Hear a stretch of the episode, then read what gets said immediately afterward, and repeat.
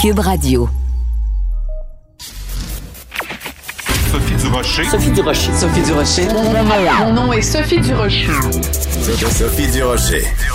Des opinions éclairantes qui font la différence. Cube Radio. Bonjour tout le monde, bon vendredi. J'ai une euh, belle suggestion pour vous pour cette fin de semaine, c'est d'aller écouter le balado euh, Devine qui vient luncher que j'ai fait avec mon mari et on avait deux invités vraiment amusants, Olivier Primo du Beach Club et la euh, remetteuse en forme nationale José Lavigueur qui nous a raconté une anecdote assez particulière où elle s'est fait faire une offre financière qu'elle aurait pu accepter mais qu'elle a choisi de refuser on l'écoute. Il y a quelques années, il y a une grande compagnie, est-ce que je peux la nommer? Oui. McCain, qui m'avait approché pour être porte-parole de, De leur frite. frite, Ah oui, hein, hein? parce qu'il avait sorti une frite, en guillemets, santé. Et tu l'as fait ou je pas? l'avais refusé, tu sais. Ah, À cause de ça, oui. Hein? Juste parce que, ouais, non, c'est c'est fou. Parce que euh, avec mon agente, euh, on se disait ben je peux pas mettre ma face sur un sac de patates frites sérieusement. Puis encore aujourd'hui, j'ai aucun regret. Mais c'était une grosse décision parce que c'était un maudit gros cachet là, tu sais. Alors voilà, euh, pour les raisons pour lesquelles José Lavigueur, euh, vous ne verrez pas sa face sur un sac de patates frites. Donc, c'est à retrouver dans la section balado de Cube Radio. Quand j'ai entendu cette déclaration de José, j'ai poussé un grand. Ben voyons donc. Sophie Durocher. Une femme distinguée qui distingue le vrai du faux. Vous écoutez Sophie Durocher. le euh, se penche sur des bilans, des bilans de l'année qui vient de se passer, les bons coups, les moins bons coups. Euh, évidemment, tout le monde a la langue à terre et euh, personne le plus que, évidemment, tous ceux qui ont travaillé sur la ligne de front, tout le personnel hospitalier, mais aussi tout le personnel de soutien. On pense évidemment à une organisation comme euh, Urgence Santé, la Corporation Urgence Santé, qui justement a fait son bilan de la dernière année hier. On en parle avec Stéphane Smith, qui est porte-parole de la Corporation d'Urgence Santé. Bonjour, Monsieur Smith. Bonjour, madame. Bon matin. Bonjour. Écoutez, je disais, j'utilisais l'expression la langue à terre. Est-ce qu'on peut dire en effet que les euh, 1500 personnes qui travaillent pour euh, Urgence Santé euh, ont vécu une, une année épuisante? Oui, c'est une année qui a été euh, difficile. On parle évidemment beaucoup de fatigue, d'anxiété et de stress. C'est une année euh, vraiment hors de l'ordinaire. Et euh, en toute sincérité, on a vraiment hâte que tout ça se termine, qu'on puisse revenir à la, à la vie normale, disons-le comme ça. Vous parlez d'anxiété, de stress. Est-ce que vous avez des façons de mesurer, disons, la détresse psychologique des gens qui travaillent pour votre organisation? Oui, on a des services euh, qui sont mis en place chez nous justement pour euh, aider les employés, que ce soit, euh, on a une psychologue qui est à la disposition des employés là, la, semaine évidemment de jour. On a ce qu'on appelle un programme de père aidant. Euh, c'est des paramédics ou des répartiteurs, c'est des gens qui sont formés, donc des pères, pour justement intervenir en cas de problème ou de demande d'un père. On a aussi le programme d'aide aux employés. Euh, et on a également aussi les gestionnaires qui sont disponibles 24-7 là, pour soutenir justement tous les employés de la corporation. Est-ce que vous êtes capable de quantifier l'augmentation ou la modification de la détresse psychologique que les, que les employés ont, ont, ont vécu en 2020 par rapport, par exemple, à 2019? Je peux pas vous le quantifier présentement, j'ai pas les chiffres devant moi, mais c'est certain qu'il y a une différence entre cette année et les années précédentes, là, que ce soit là, au niveau de la demande là, euh, euh, du des pères aidants. C'est, la, la- la- je vous dirais que c'est l'outil que les employés se servent le plus. C'est certain que c'est plus facile de parler avec un père, quelqu'un qui connaît déjà la profession, que ce soit Mhm. au niveau des paramédics ou au niveau des répartiteurs médicaux d'urgence. Donc, c'est c'est certain que ces gens-là ont un impact. euh, moi, je pense positif pour nos employés, justement, d'aller chercher un soutien directement au travail avec quelqu'un qui connaît déjà le métier. Oui. En même temps, vous nous avez dit euh, au début qu'il y a euh, une psychologue qui travaille. Est-ce que vous êtes en train Oui. de nous dire qu'il y a une psychologue pour 1500 employés? Il me semble que c'est pas beaucoup, monsieur, ma- monsieur Smith. hein? Ben en fait, euh, oui, on c'est sûr que c'est pas beaucoup, mais je vous, je vous dirais que on est chanceux euh, de- d'en avoir une à temps plein qui vient nous donner un coup de main. Et c'est pour Oui. ça justement qu'on a les autres services euh, que ce soit au niveau du programme d'aide des employés ou les pères aidants, ou même les gestionnaires, justement, pour venir épauler euh, la psychologue. Oui, c'est certain qu'elle a beaucoup de demandes, mais elle est excessivement efficace, elle aussi, et on en prend Bon. soin parce qu'elle aussi, euh, justement, faut que faut pas la perdre. Voilà, c'est ça, parce qu'elle aussi, euh, autant euh, les employés vivent des histoires difficiles euh, au quotidien, autant elle, ben, elle, elle a beau les aider, elle entend elle aussi des histoires, des histoires pas faciles. Qu'est-ce qui a été le plus difficile pour pour les employés? Qu'est-ce qu'il y avait de différent euh, de la co- avec la COVID par rapport à mettons euh, quand on arrive euh, sur une urgence euh, quelqu'un qui a une crise cardiaque ou quelqu'un qui a été euh, euh, euh, blessé dans un accident de la route ou c'est qu'est-ce qu'il y avait de spécifique à la COVID qui fait que ça a été si difficile pour les employés? C'est des interventions beaucoup plus complexes Oui. au niveau des équipements de protection. Donc, durant la dernière année, euh, on va commencer par les paramédics, si vous voulez bien. Au niveau Oui. des paramédics, à chaque intervention, ils arrivaient où ils devaient revêtir euh, les équipements de protection. Euh, ben, c'est un niveau beaucoup plus euh, complexe. Il y a une façon de, de, de, de mettre les équipements de protection, il y a une façon de les enlever. Je vais vous donner le plus bel exemple parce que je l'ai vécu moi-même euh, l'été passé. Donc, l'été passé, euh, j'ai fait, j'étais sur l'ambulance et c'était une journée de canicule. Bon, et là, on transfère un patient qui euh, s'est confirmé, il a la COVID. Euh, il fait peut-être 40 dehors, donc on met les équipements et une fois qu'on met les équipements, on peut plus les enlever.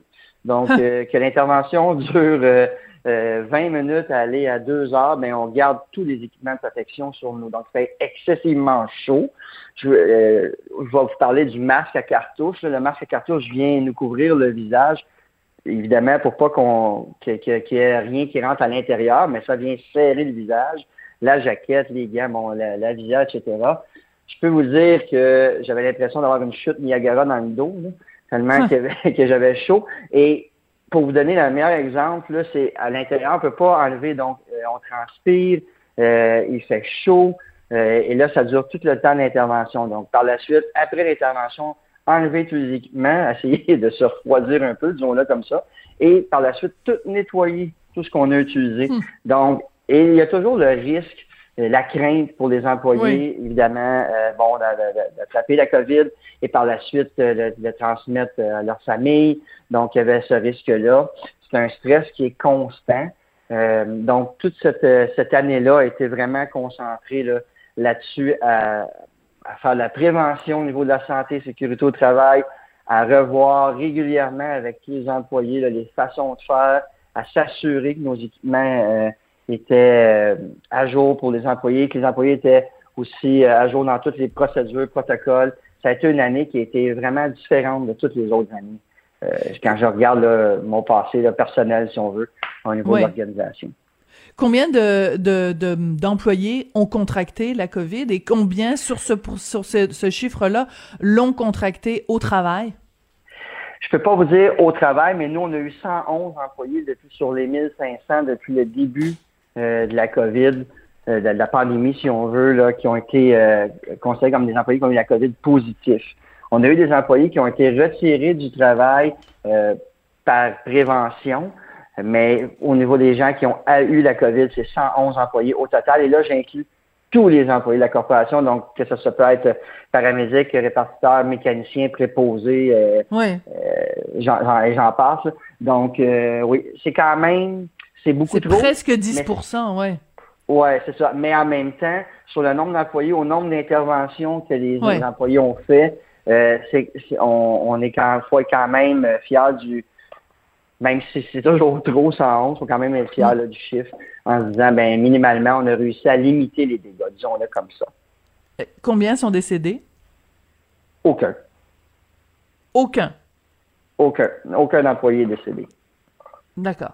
Monsieur euh, Smith, euh, vous, euh, les chiffres sont vraiment absolument effarants là quand on, compte. euh, écoutez, c'est c'est énorme là. Répartiteurs médicaux d'urgence qui ont répondu à plus de 30 000 appels liés à la COVID-19. Les paramédics ont réalisé plus de 25 800 transports de citoyens suspectés d'être atteints euh, de, la, de la COVID. Est-ce que vous avez suffisamment de ressources, suffisamment d'employés, suffisamment d'équipements, suffisamment de véhicules? Est-ce que vous en avez suffisamment ou vous, euh, vous considérez que vous auriez eu besoin d'avoir plus de ressources pour faire face à la COVID?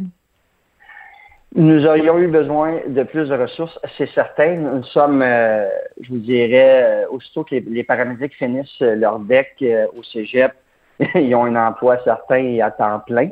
Donc, bien sûr qu'on on, aurait pris plus d'employés encore. Ce que ça a eu comme effet, c'est que nos employés qui étaient déjà présents ont dû prendre des bouchées doubles à quelques reprises. Je voudrais rendre un hommage aux répartiteurs médicaux d'urgence. Quand on parlait des 30 000 appels liés à la COVID, eux avaient un emploi très... Euh, c'est pas facile ce qu'ils faisaient et il fallait vraiment qu'ils viennent poser des questions très pointues pour justement, euh, ils sont nos yeux le temps qu'on arrive sur les interventions. Donc, venir euh, essayer de donner le plus d'informations aux paramédics pour que quand eux arrivaient sur les lieux, puissent avoir les, mettre les bons équipements de protection et intervenir d'une façon où ce qui était protégé. Mm. Même si les paramédics, quand ils arrivent, vont poser d'autres questions, les répartiteurs médicaux d'urgence, 30 000 appels lié juste à la COVID, c'est à part tous les autres appels qui ont en année, c'est énorme. Et quand on regardait tantôt les 25 800 transports, ça, ça veut dire qu'au moins 25 800 fois, les paramédics ont porté tous les équipements de protection, comme je vous parlais tantôt. Moi, je suis chanceux, les, dans un sens, euh, je l'ai fait que deux jours l'été passé. Là, ceux qui font ça à temps plein, là, mm. euh, chapeau, c'est on leur rend hommage parce que on, on, vous savez, dans une situation comme on a vécu, je pense que dans une organisation, il faut que les gens se, se, tendent la main et qu'ils travaillent en équipe. Euh, c'est ce qu'on a vu cette année. Je vous ramène là au printemps, là, où ce que là, là, présentement, mais il y a un an, là, où ce que euh, on avait une inquiétude au niveau des masques. On s'est dit est-ce qu'on va manquer de masques? Qu'est-ce qui va arriver? Est-ce qu'on va manquer d'équipement? Euh, je vous, puis là, je ne dis pas ça pour faire pitié, mais on travaillait 24 heures sur 24 à essayer de trouver hmm. des solutions. D'ailleurs, c'est ce qui est arrivé avec nos masques à cartouche qu'on a dit. Il n'est pas question qu'on prenne un risque pour les employés. Donc, c'est là qu'on a fait l'achat de tous les masques à cartouche. Euh, c'est stressant. Tout le monde, à tous les jours, mais, euh, il y avait une rencontre avec les employés avant qu'ils partent pour leur corps de travail, où ce qu'on les tenait informés de l'évolution, que ce soit au niveau justement des masques, des équipements, parce qu'eux aussi étaient inquiets. Euh, est-ce qu'on va manquer de gants? Est-ce qu'on va manquer de jaquettes? Qu'est-ce qui va arriver si on n'a pas d'équipement? On ne pourra pas intervenir. On ne veut pas être infecté. On ne veut pas infecter notre famille. Euh, ce stress-là était constant. Les, premiers mois ont été extrêmement difficiles. justement, à tous les jours, il fallait que tout le monde mette la main à la porte. Je vous dirais que ça va beaucoup mieux maintenant. C'est certain qu'on a hâte que ce soit fini que les gens soient vaccinés puis qu'on nous dise c'est terminé, on peut pas passer à autre chose et continuer à faire progresser euh, notre travail, que ce soit au niveau des répartiteurs médicaux d'urgence ou des paramédics, aller encore plus loin dans les soins, aller aider encore plus de gens. Mais c'est certain qu'au moment où la pandémie va se terminer, on va pouvoir passer à une étape beaucoup plus intéressante pour nous. Bien sûr. L'étape euh, extrêmement importante en ce moment, c'est bien sûr la vaccination. Quel pourcentage des 1500 employés a été vacciné? On avait plus de, aux dernières nouvelles, j'ai pas les dernières, dernières statistiques, mais on avait plus de 60% des employés qui étaient déjà vaccinés.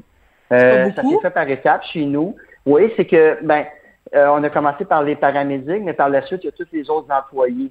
Euh, donc, eux passent pas nécessairement tous en priorité. on, calcule les employés de bureau, mhm. mais c'est pas nécessairement en priorité. Donc, ça a vraiment débuté par les paramédics parce que c'est eux qui sont, euh, disons-le, là, au front là, à chaque jour.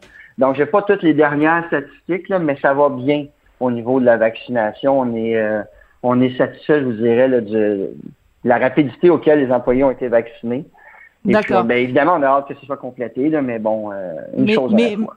Mais ma question, Monsieur Smith, était plus donc parce qu'évidemment on comprend fort bien qu'un paramédic qui est sur le terrain a bien plus besoin d'être vacciné que euh, puis c'est pas pour minimiser le travail de bureau, mais pour quelqu'un qui est dans un bureau qui est pas en contact avec des gens qui ont la COVID, la, la nécessité est moins là. Ça veut pas dire qu'il faut pas qu'il soit vacciné, mais c'est pas la priorité. Donc ma question était plus chez les paramédics, est-ce que vous pouvez nous confirmer que 100% des paramédics ont été vaccinés? 100% je trouve ça euh, beaucoup. Euh, il y a, on a, je ne suis pas certain qu'on va atteindre le 100% au même titre que dans la population. Euh, et je vous dirai pas n'importe quoi, mais j'ai pas le nombre exact, mais je peux le vérifier puis vous revenir avec ça. S'il vous plaît. qu'on se parle de, parce que ma question, ma question, ma deuxième question, parce que vous savez, nous les journalistes, on pose une question, mais des fois on a une petite idée derrière la tête.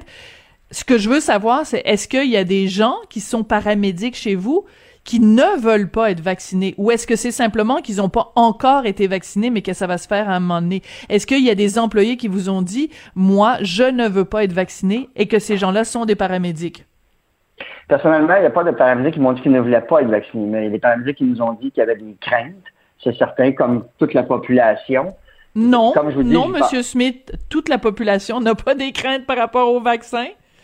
Non. ben, non.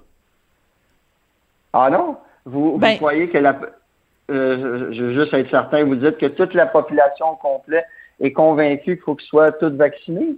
Ben, je veux dire, non, mais ce que je veux dire, c'est que les sondages peut-être vont dire qu'il y a peut-être euh, 30% euh, de la population qui a des craintes, mais vous, vous me dites 100% de la population a des craintes par rapport au vaccin. Donc, je vais juste vous corriger, vous corriger là-dessus.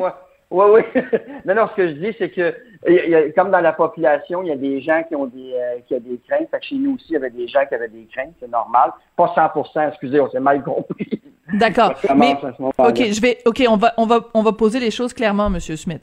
Que il y ait quelqu'un que Madame euh, Gendron de la rue Panet euh, à Montréal ait des craintes par rapport au vaccin parce que elle va sur Google puis elle passe beaucoup trop de temps à écouter les complotistes et qu'elle ait des craintes par rapport au vaccin, c'est une chose.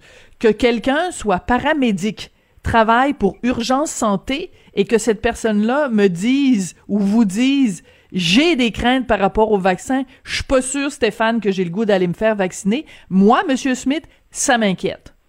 OK, je comprends ce que vous voulez dire. Pendant qu'on se parle, j'ai texté justement pour avoir la réponse, mais moi, je vous dirais que chez nous, euh, au niveau du, euh, de la vaccination, les gens ont émis, comme, comme dans partout ailleurs dans le réseau de la santé, des commentaires en disant est-ce que bon, bon, quand est-ce qu'on va vacciner? Oui, c'est clair. Est-ce que euh, est-ce que les gens avaient des questions, je le dirais plus comme ça, concernant le vaccin?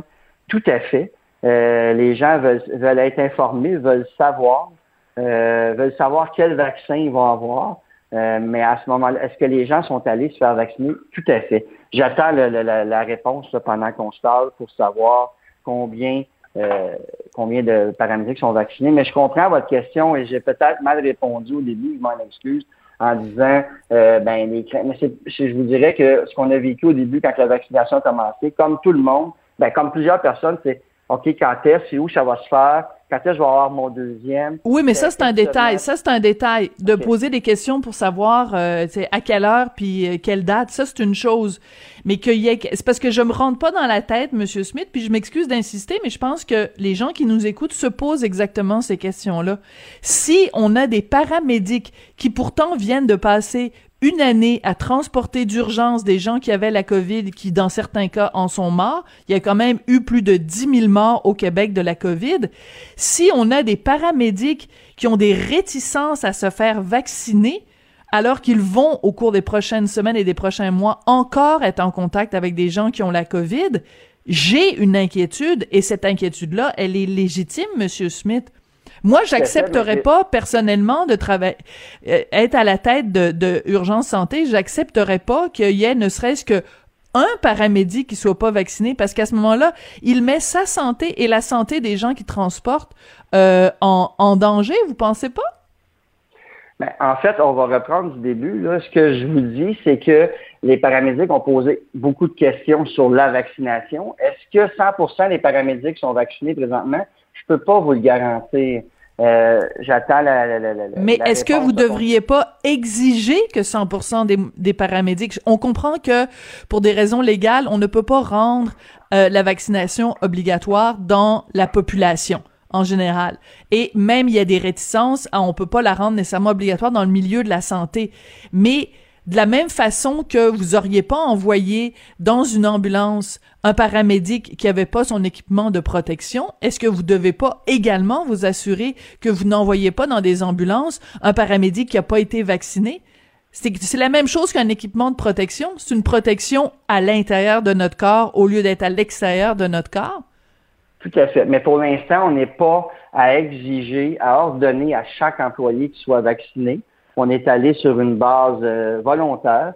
On croit que nos employés ont euh, eu assez d'informations pour comprendre qu'ils doivent se faire vacciner, que c'est une priorité. Maintenant, est-ce qu'on est rendu à 100% d'employés euh, de paramédics vaccinés présentement? Je peux pas vous dire que c'est 100% euh, les employés au complexe sont vaccinés. On n'est pas là pour l'instant.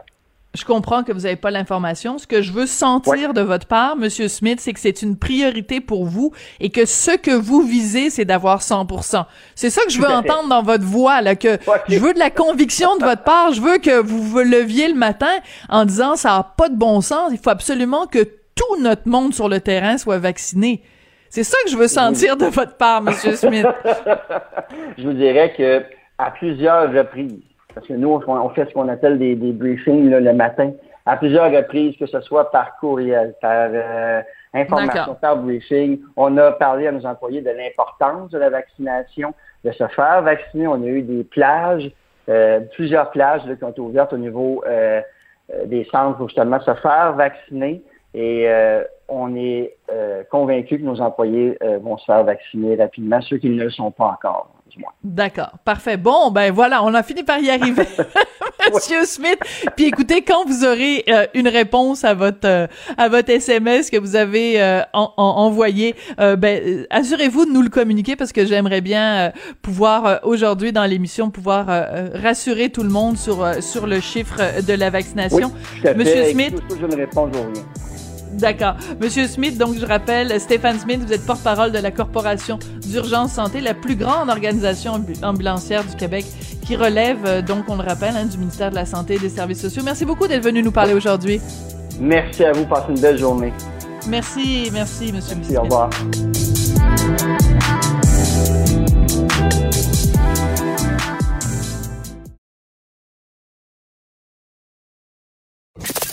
Avertissement.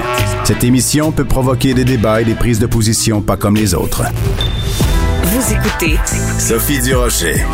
Vous avez peut-être lu euh, cette semaine la chronique de mon collègue Mario Dumont qui soulevait une très bonne question. Il disait comment ça se fait que quelqu'un qui est absolument pas bilingue peut sans problème être nommé juge à la Cour suprême du Canada, mais que quelqu'un qui est pas bilingue euh, euh, va se faire mettre des bâtons dans les roues s'il veut être juge de la Cour du Québec à Longueuil, mettons. C'est vraiment euh, assez bizarre. Tout ça, ça découle de cette espèce de bras de fer qu'il y a en ce moment entre euh, la juge en chef, Lucie Rondeau, et le ministre de la Justice, Simon Jolin Barrette. On va parler de tout ça avec Jean-François Lisée, euh, chroniqueur, animateur, auteur et euh, ex-chef du Parti québécois. Jean-François, bonjour. Bonjour Sophie. Pourquoi ce dossier-là? Habituellement, c'est le genre de choses qui se passent derrière des portes closes. Sais, la nomination des juges, habituellement, on parle de ça, puis les gens commencent à s'endormir. Pourquoi cette, euh, ce bras de fer entre Lucie Rondeau et Simon Jolin Barrette est si important? Ben, je me demande s'il est si important, mais en tout cas, c'est Ah sûr oui? que euh, oui, euh, par- on va voir pourquoi, mais euh, donc on comprend que la juge Rondeau a envoyé une lettre euh, exprimant son, son son malaise face à la décision de euh, du, du, du ministre de la Justice de ne pas suivre sa recommandation. hein. Donc, d'abord la loi, c'est que euh, la juge en chef fait une recommandation sur les critères euh, d'embauche de juges un peu partout au Québec et euh, le, le- le ministre doit tenir compte de la recommandation, mais c'est pas un ordre. Il peut décider de, de passer outre, ce qu'il a fait dans le cas de Longueuil. Euh, et là, donc, la juge a envoyé une lettre à euh, pas mal de monde, euh, sachant sans doute que ça allait atterrir dans un, dans un journal. Et ensuite, elle a décidé de donner des entrevues, ce qui est très rare euh, pour une juge en chef, de donner des entrevues pour exprimer son désaccord avec, euh, avec le ministre. Donc, elle a décidé de, de, de faire une, donc une, une, campagne de pression publique sur le ministre, euh, ce qui est très, ce qui est très particulier. Euh, donc, euh, la, la, situation de base, c'est que effectivement, la loi canadienne fait en sorte qu'en droit criminel, euh, les Canadiens, où qu'ils soient, ont droit d'avoir ouais. le, le, procès dans la langue officielle de leur choix. Alors, c'est faux que... au Canada anglais. Oui. Par, par, parce qu'il n'y a pas assez de juges bilingues, mais au Québec, nous sommes toujours exemplaires. Alors, c'est le cas. Mais euh, donc la, juge en chef dit euh, ben il y a des endroits où ça prend pour un nouveau juge euh, nécessairement que, le juge soit bilingue. D'autres, par exemple à Granby, c'est le cas. À Drummondville, c'est pas le cas. Au Saguenay, c'est pas le cas. Dans, dans Gatineau, c'est le cas. Bon. Et là, et là à Longueuil, euh, elle avait recommandé qu'une condition d'embauche soit le bilinguisme. Le ministre euh, Jean Barrette a dit non. D'où cette, euh, ce, ce, ce, débat public. Oui. Euh, mais, mais pourquoi tu disais au début que tu n'étais pas sûr que c'était si important que ça? Je, je, je, je suis dubitative, je suis interloquée. OK. Parce que, en ce moment, dans le Grand Montréal, euh, les francophones qui ont entre 20 et 40 ans sont à 80% bilingues. Alors, ce qui fait que c'est très difficile aujourd'hui de trouver un avocat qui a les qualités nécessaires pour être juge à Longueuil qui n'est pas bilingue. C'est juste, dans la réalité des, des, des faits, c'est difficile d'en trouver un qui n'est pas bilingue. Alors, donc, on est sur un débat de principe qui n'est pas inintéressant, mais dans les faits, lorsqu'on arrive à, la réalité des choses, ben, le taux de bilinguisme, des, euh, surtout des, euh, des diplômés en droit, des avocats, est extrêmement élevé. Ouais. Donc en fait c'est une c'est un, un, problème une solution en quête d'un problème c'est-à-dire qu'en fait c'est peut-être une question de principe mais dans les faits euh, les chances qu'on trouve euh, qu'un qu'un juge n'ait pas la job sur la simple fait euh, qu'il soit pas bilingue ça a peu de chances d'arriver parce qu'ils le sont quasiment tous mais en même temps, un principe, c'est un principe. Alors, ce que, ce que, ce que Monsieur Jolin Barrette défend, c'est l'idée que pourquoi dans une province francophone, on devrait avoir cette exigence-là? En même temps, la juge Rondeau, elle, ce qu'elle répond, c'est c'est une obligation pan-canadienne. En même temps, on peut lui répondre à la juge Rondeau, euh, oui, peut-être, mais je veux dire, si t'es euh, un, justiciable à Flin Flon au Manitoba, puis que tu veux absolument que ton procès se déroule en français et que le juge euh, connaisse toutes les subtilités de la langue en français, bonne chance, mon ami. Alors pourquoi le, le, Québec serait soumis à un standard beaucoup plus élevé que toutes les autres provinces canadiennes? Exact. Alors, donc, au Québec et au Nouveau-Brunswick. Euh, oui, au Nouveau-Brunswick, c'est bilingue. Donc, la question se pose exact. moins. Oui. Alors, c'est vrai. Alors, donc, dans la réalité des choses, enfin, moi, cet argument, je dis, ben, à partir du moment où on est d'accord avec le principe, on doit euh, poser les gestes nécessaires pour que le principe soit appliqué. Puis le fait que notre voisin euh, soit en infraction permanente ne doit pas euh, faire en sorte que ne doit pas nous tirer vers le bas. Hein? Bon, mm -hmm. ça c'est une chose. Maintenant, il, on peut penser oui. aussi, puis, puis, moi je le pense aussi, que euh, on, dans une situation, dans une autre vision des choses, on pourrait dire, ben écoutez, la langue commune du Canada anglais, c'est l'anglais, donc tous les procès devraient être en anglais, puis la langue commune au Québec, c'est le français, donc tous les procès devraient être en français.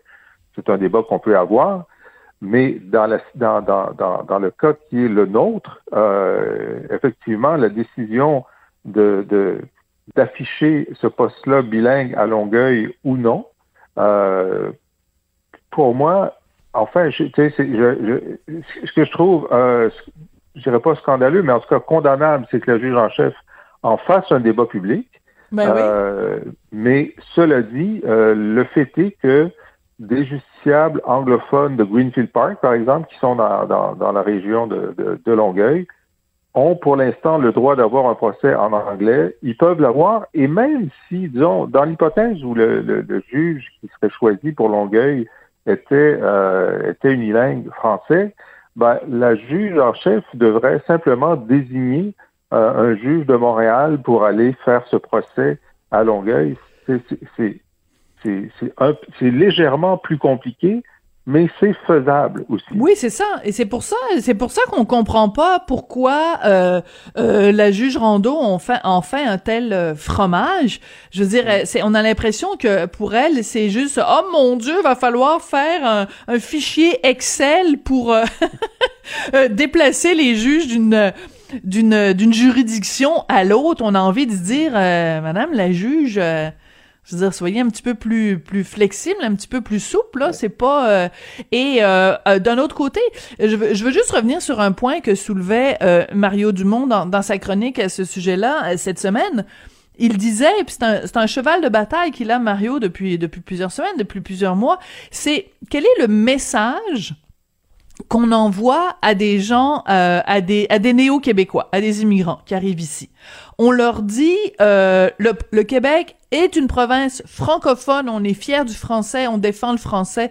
Vous êtes à Montréal, le, la clause numéro un de la charte de la ville de Montréal. Montréal est une ville de langue française et en même temps, euh, le message qu'on leur envoie, c'est euh, ben vous voulez euh, faire affaire avec le gouvernement, vous voulez un formulaire d'assurance maladie, vous parlez pas un mot de français, c'est pas grave, on va vous l'envoyer en anglais.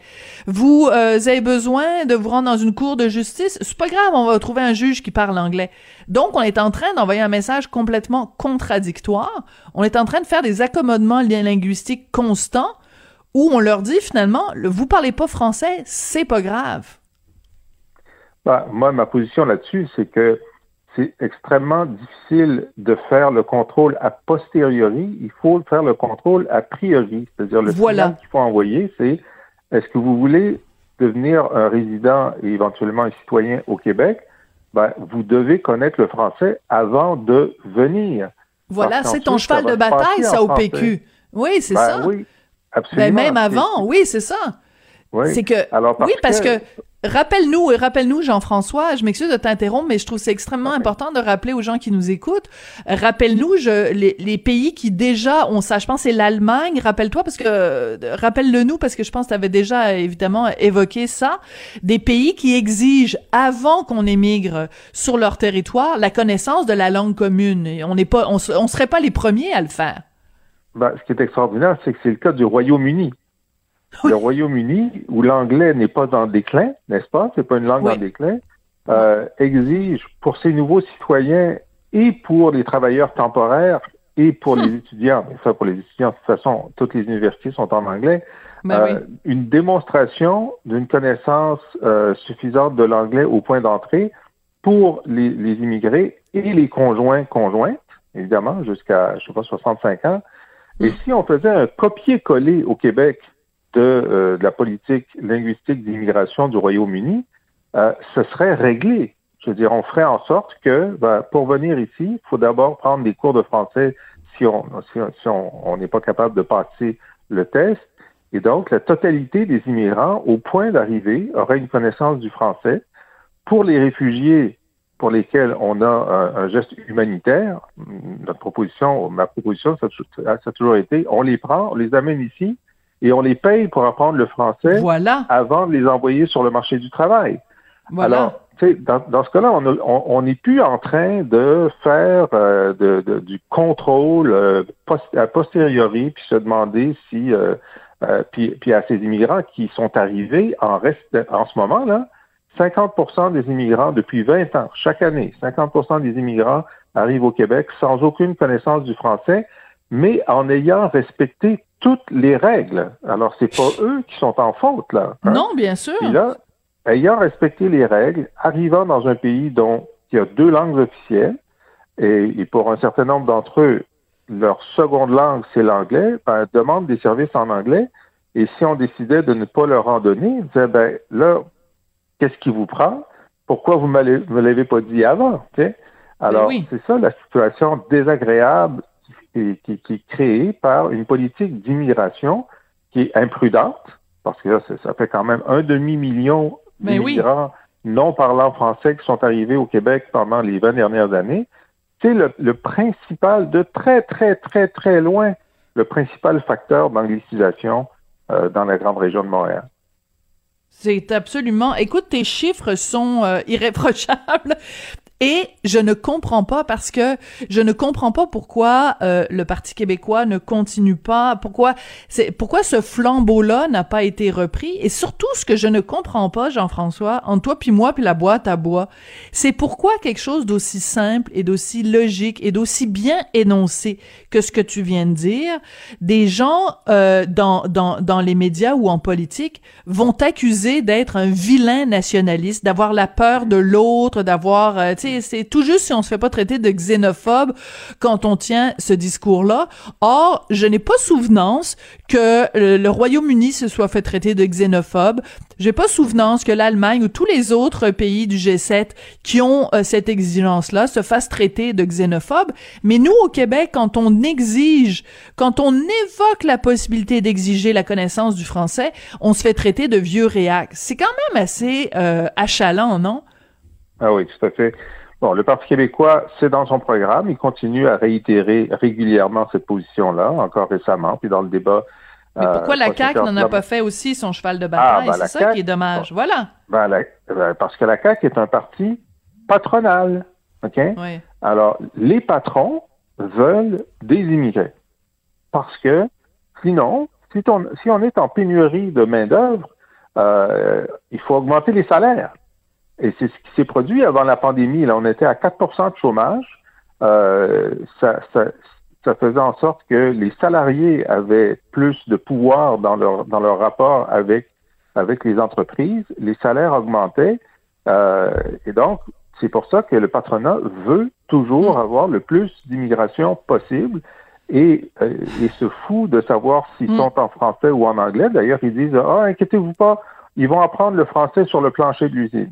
Ben oui, ben oui, chose. Ouais. Monsieur, Monsieur Legault a beaucoup de qualités, mais il est aussi pro-patronal et c'est pourquoi il, il n'appliquera jamais une politique d'immigration comme celle que je viens de dire parce qu'il aurait trop peur que ça réduise le nombre d'immigrés, ce qu'il ne veut pas puisque ses amis du patronat ne veulent pas.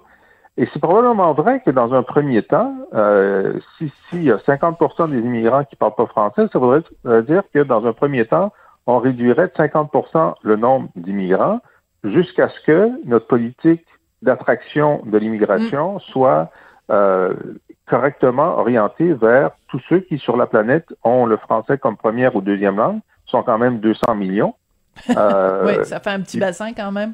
Ça fait un petit bassin.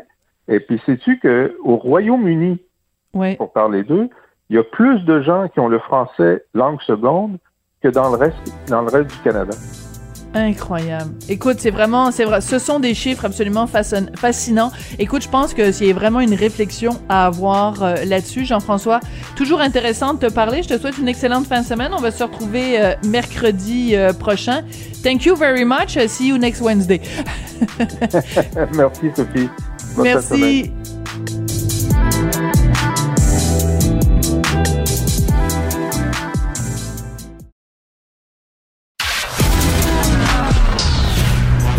Culture aux affaires publiques. Vous écoutez Sophie Durocher, Cube Radio. Dans la section Faites la différence du Journal de Montréal, Journal de Québec, aujourd'hui, on publie une lettre de François Morin. Euh, c'est un père de famille, deux jeunes euh, filles handicapées, Camille euh, qui a 23 ans, Sophie qui a 16 ans, et Monsieur Morin euh, est extrêmement inquiet, il est fâché, il est outré en fait de savoir que elles ne seront pas dans les Québécois prioritairement vaccinés. En fait, la seule chose que le gouvernement est capable de, de lui dire et de répondre de façon générale, c'est oui, bravo, vos filles, elles vont être vaccinées quelque part d'ici la fin de l'année 2021. Alors que dans d'autres provinces, ça se passe différemment et on, vaccine en priorité euh, les personnes euh, vulnérables, les personnes euh, handicapées. Alors, on va en parler avec l'auteur de cette lettre, François Morin. Bonjour, Monsieur Morin. Bonjour, Madame Desrochers. Euh, cette lettre, c'est vraiment euh, un cri du cœur. Vous vous adressez à Monsieur Legault, François Legault, Premier ministre du Québec. À quoi voulez-vous le sensibiliser, Monsieur Morin? Ben, je ne suis, pas le premier à avoir tenté de le sensibiliser. Il y a plusieurs organisations qui ont, qui ont, essayé de le faire. De plus, euh, je fais des entrevues avec d'autres d'autres médias aussi qui ont été assez publics. Puis ma Euh, collègue euh. José Legault également, qui a une sœur euh, Ouais. handicapée, qui a écrit plusieurs chroniques à ce sujet-là, oui. C'est ça, Yves Boisvert dans la presse qui fait la même chose. Alors, euh, mais on n'a pas vraiment de réponse euh, de la part du gouvernement. Alors, euh, moi, je m'attends à une réponse après les euh, après les euh, l'émission d'Anne-Marie Dussault. On a dans, l'émission du il y a peut-être une petite ouverture, mais je me demande quand est-ce qu'ils vont commencer à faire, un- faire une déclaration ouverte et, et ferme là, par rapport à ça. Les gens attendent. Les gens attendent. Alors, donc, expliquez-nous la situation que vivent vos deux filles, euh, Camille et Sophie. Donc, euh, quelle est d'abord la, la maladie dont elles sont atteintes, juste pour que tout le monde euh, puisse bien, bien suivre la, la- réalité qui est la vôtre. Leur maladie, c'est une maladie génétique dégénérative, très très rare, qu'on appelle la maladie de Sala, qui est en fait une petite région en Finlande. Euh, c'est une maladie qui euh, s'attaque à la myeline, la matière blanche, au niveau du Mm. cerveau. Alors, ils sont lourdement handicapés sur le plan physique et lourdement handicapés sur le plan euh, cognitif. À ça, il y a des conditions médicales comme ils ont des problèmes neuromusculaires, ils ont des problèmes d'épilepsie, euh, des problèmes, problèmes pulmonaires, euh, etc., etc. Alors, si jamais ils attra- attrapaient la COVID, euh, je ne pense pas qu'ils passeraient à travers. hein. Euh, ce, en fait, ce, ce dont leur spécialiste, parce qu'on fait affaire avec beaucoup de médecins spécialistes, euh, ils nous ont demandé de faire très attention au niveau de, de- de nos filles.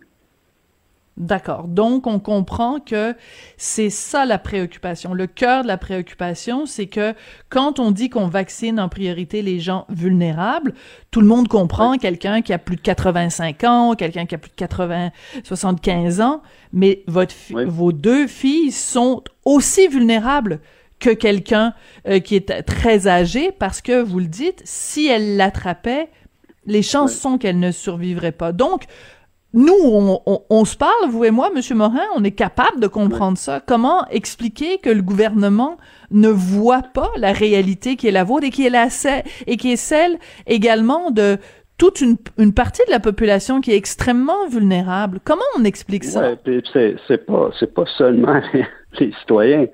Euh, L'OMS a, a publié un document au début Oui. de la pandémie euh, face à ça, là, de prendre en, en compte les gens handicapés.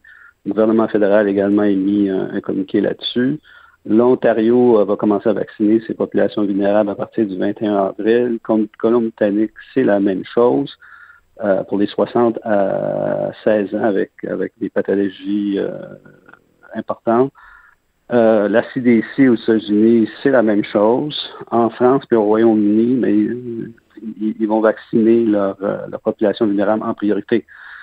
Alors, euh, on nous parle de science souvent lors des conférences de presse de- du ministère de la Santé euh, du, du- du premier ministre.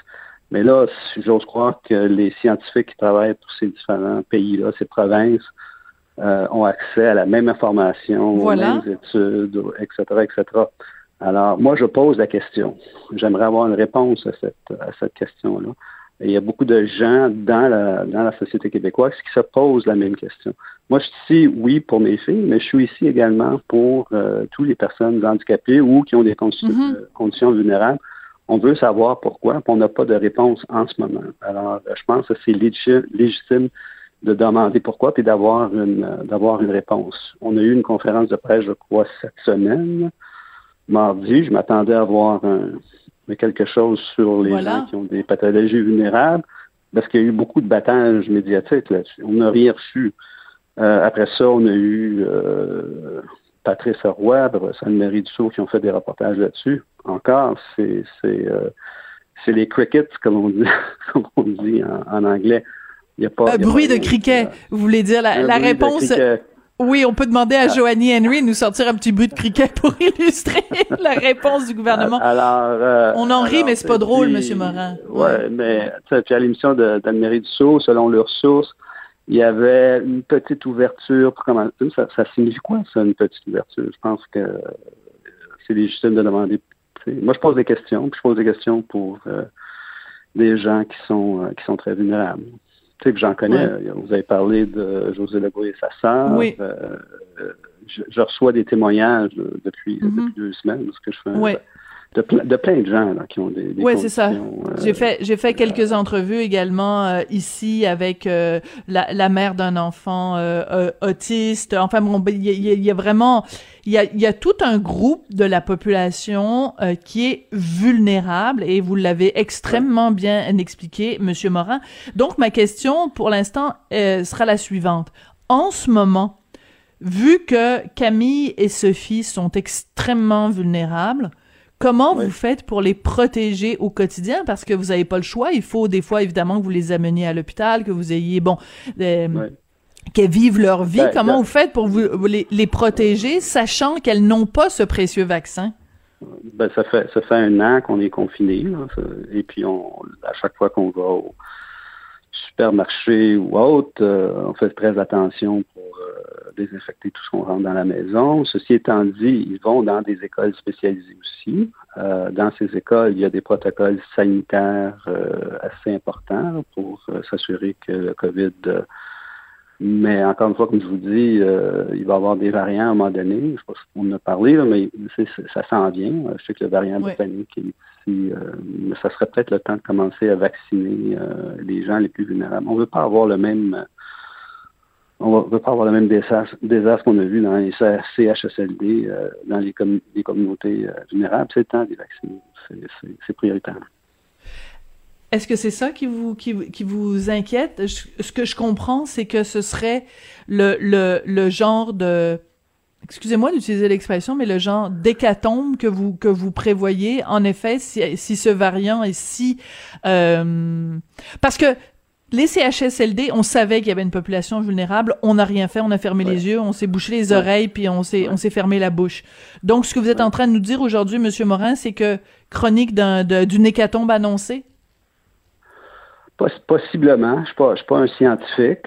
Euh, la différence entre les gens en CHSLD et les gens euh, qui sont à la maison, il ne faut pas oublier non plus que 10% des gens en CH- CHSLD, ce sont des... euh, excusez-moi. Non, il n'y a pas de souci. C'est des, c'est des, euh, c'est des gens, excusez-moi, c'est des jeunes adultes euh, pas handicapés, c'est pas des gens âgés. Oui. Euh, puis je vous dirais que la différence entre les gens qui sont à la maison puis dans les CHSLD, qu'à la maison, les mesures sanitaires, c'est plus facile de les protéger que- qu'en CHSLD. Dans le contexte de la COVID qu'on avait en ce moment. En ce moment. Mais si on, si on parle du variant, on dit que c'est hyper contagieux et également euh, peut-être un peu plus dangereux sur le plan, sur le plan de la mortalité. Euh, c'est un peu inquiétant. Euh, Madame Durocher, là, ça fait un an que ça dure. Je ne peux pas vous Oui. dire que ça a été une année facile. C'est assez anxiogène euh, de, de penser qu'à chaque fois que tu sors de la maison, tu risques de ramener le COVID dans la maison puis que tes, tes enfants décèdent. Alors, tu, tu, euh, tu observes la mortalité de tes enfants sur une base quotidienne. C'est pas, euh, c'est pas, c'est pas jojo. Non.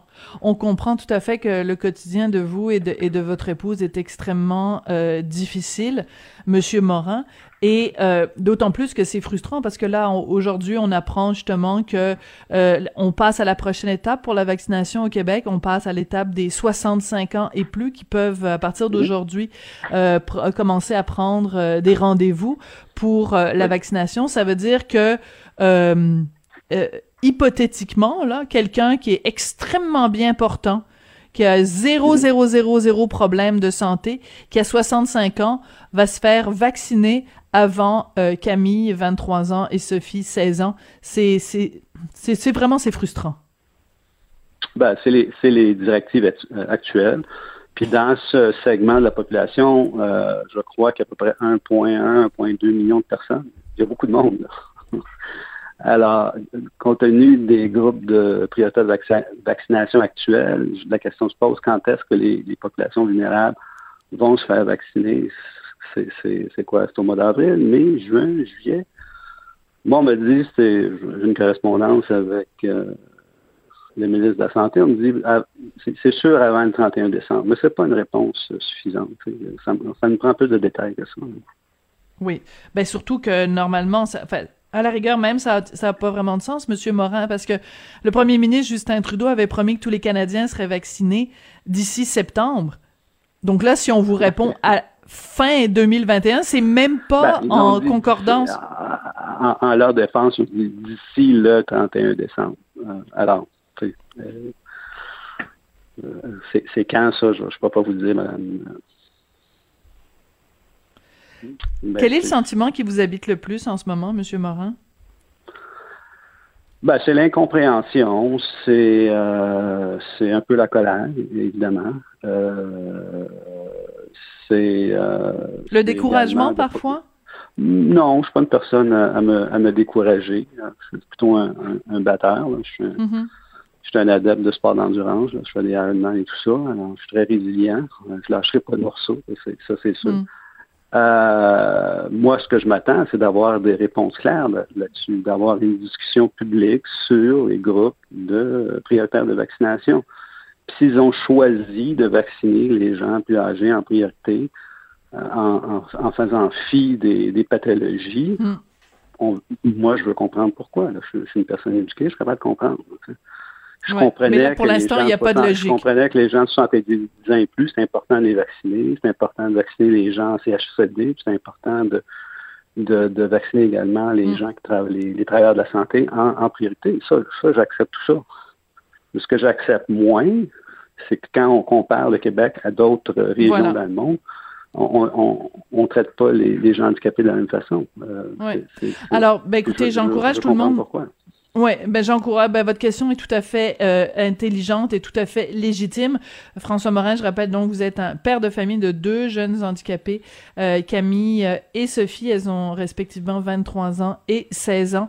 Écoutez, tenez-nous au courant dès que le, gouvernement va avoir réagi et c'est ce qu'on vous souhaite le plus tôt possible que vos filles soient vaccinées, qu'elles soient protéger. Il n'y a aucune raison qu'au Québec, on ne protège pas les gens les plus vulnérables. Merci d'être venu nous parler aujourd'hui, Monsieur Morin. Merci beaucoup de l'invitation. Et M. Morin nous parlait justement à l'instant du personnel médical. Alors, je veux juste revenir sur cette entrevue avec euh, Stéphane Smith d'Urgence Santé. Alors, il nous a envoyé les chiffres 87% des paramédics qui ont reçu leur première dose de vaccin. La question que je poserais quand même en terminant cette émission, c'est euh, comment se fait-il qu'il y a encore 13% des paramédics euh, d'Urgence Santé qui sont pas vaccinés? Est-ce que c'est parce qu'ils ne veulent pas être vaccinés ou c'est parce qu'ils n'ont pas encore été vaccinés dans le temps? En même temps, si le personnel la santé, c'est dans les priorités. Comment ça se fait qu'on n'a pas un taux de 100% La question est lancée. Merci beaucoup à Joanie Henry à la mise en onde à la réalisation, William Boivin et Carl Marchand à la recherche. Merci beaucoup. Je vous souhaite une excellente fin de semaine. On se retrouve lundi à Cube Radio.